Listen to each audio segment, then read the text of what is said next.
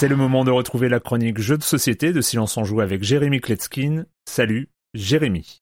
Salut Erwan, jeudi dernier j'ai reçu un coup de fil de mon pote tout excité qui venait de recevoir son exemplaire de Flamecraft et qui m'invitait à venir faire quelques parties chez lui. Alors euh, pourquoi tant d'excitation? Bah, Parce que Flamecraft c'est un jeu qu'il attend que j'attends depuis euh, septembre 2021 et la fin de sa campagne Kickstarter. Il a levé 2 millions de dollars quand même hein. et ceux qui backent régulièrement des jeux connaissent ce sentiment de frustration qu'on a en les voyant arriver en boutique alors que le facteur ben lui euh, n'a toujours pas donné de nouvelles. Mais bon le plus important c'est que 1 on y a joué, que 2 on a aimé et que 3 je vais vous en parler aujourd'hui. Alors Qu'est-ce que Flamecraft? Eh ben, hashtag jeu expert, hashtag plein de matériel étalé sur la table. Et puis hashtag très très mignon parce que pour poser le décor, il met en scène des artisans dragons. Le plateau de jeu représente la rue commerçante d'une ville imaginaire peuplée de clients, de marchands et de dragons. Et donc le but du jeu, c'est d'attirer dans ces boutiques artisanales ces petits dragons qui seuls, eux, peuvent produire des choses merveilleuses. Ce que nous, les gens pas dragons normaux, on s'est créé, bah c'est beaucoup moins cool que ce que les dragons vont faire. Ils sont spécialisés, ils vont produire du pain, de la viande, du fer, du cristal, des plantes et même des potions. Les joueurs lors de leur tour vont passer d'une boutique à l'autre pour générer des ressources, attirer des dragons, déclencher le pouvoir spécial de ces dragons jusqu'à trois par lieu ou encore profiter des spécificités de chaque boutique. Une fois qu'on aura amassé suffisamment de ressources, on pourra aussi déclencher certains enchantements en dépensant ces ressources. Ce sont des cartes missions disposées au centre du plateau de jeu qui rapportent un maximum de points quand on les active. On a des objectifs secrets, on a des dragons du jour qui vont vous rapporter des points instantanément, des dragons de la nuit qui vont vous rapporter des points en fin de partie. Enfin, le jeu est vraiment très riche, il y a beaucoup de choses qui peuvent s'y passer, il y a pas mal de rebondissements, c'est pas vraiment qui va gagner, qui peut gagner. Les boutiques de base ne vous feront pas énormément progresser, mais au fur et à mesure de la partie, on va ouvrir de nouvelles boutiques qui, elles, bon, bah, euh, accélèrent complètement le rythme, et c'est ce qui fait aussi que la partie n'est pas très longue. En deux heures, deux heures et demie, on avait fini. On a joué la version Deluxe qui en plus propose des jetons de ressources en bois, des petites figurines de dragons très sympathiques, euh, des pièces en métal, euh, et le plateau du jeu n'est plus en carton mais en néoprène, euh, il se déroule comme un long tapis de souris. Ça c'est super agréable et c'est la classe. Les tours de jeu peuvent prendre un petit peu de temps, c'est vrai, mais on a toujours cette impression qu'on a des enchaînements, des combos qui peuvent se mettre en place et nous faire passer devant tout le monde. J'aime aussi cette mécanique quand le joueur qui déclenche le dernier tour, bah, c'est aussi lui qui va jouer en dernier. Et comme on a chacun intérêt à le faire, ça se finit assez rapidement, ça ne traîne pas en longueur. Je rappelle le nom du jeu Flamecraft du studio Cardboard Alchemy. L'auteur c'est Manny Vega et les illustrations sont par Sandara Tang. De 1 à 5 joueurs, c'est édité chez Lucky Duck pour des parties d'environ 1 heure à 2 heures, on va dire. Vous trouverez la même version deluxe que celle de mon pote aux alentours de 80 euros. C'est indiqué sur la boîte à partir de 10 ans, je suis d'accord. Voilà, il est maintenant encore plus important que jamais de le rappeler. Faites baisser votre consommation électrique et jouez à des jeux de plateau avec vos 500 watts par heure. Là, vous êtes complètement inconscient, les amis. Bye bye.